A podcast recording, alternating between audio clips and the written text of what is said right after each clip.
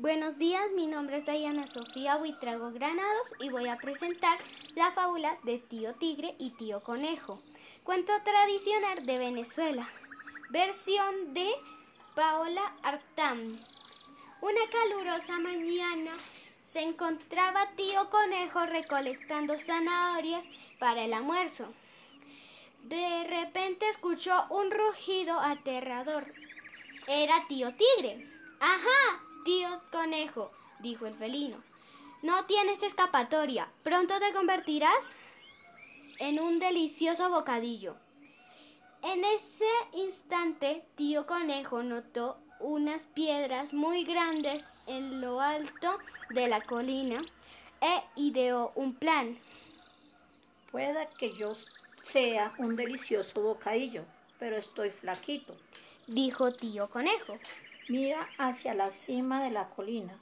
Ahí tengo mis vacas y te puedo traer una. ¿Por qué conformarte con un pequeño bocadillo cuando puedes darte un gran baquete? Como tío tigre se encontraba de cara al sol, no podía ver con claridad y aceptó la propuesta. Entonces le permitió a tío conejo ir colina arriba mientras se, él esperaba abajo. Al llegar a la cima, tío conejo gritó. Abre bien los brazos, tío tigre. Estoy arreando la vaca más gordita. Entonces tío conejo se acercó a la piedra más grande y la empujó con todas sus fuerzas, con todas sus fuerzas. La piedra rodó rápidamente.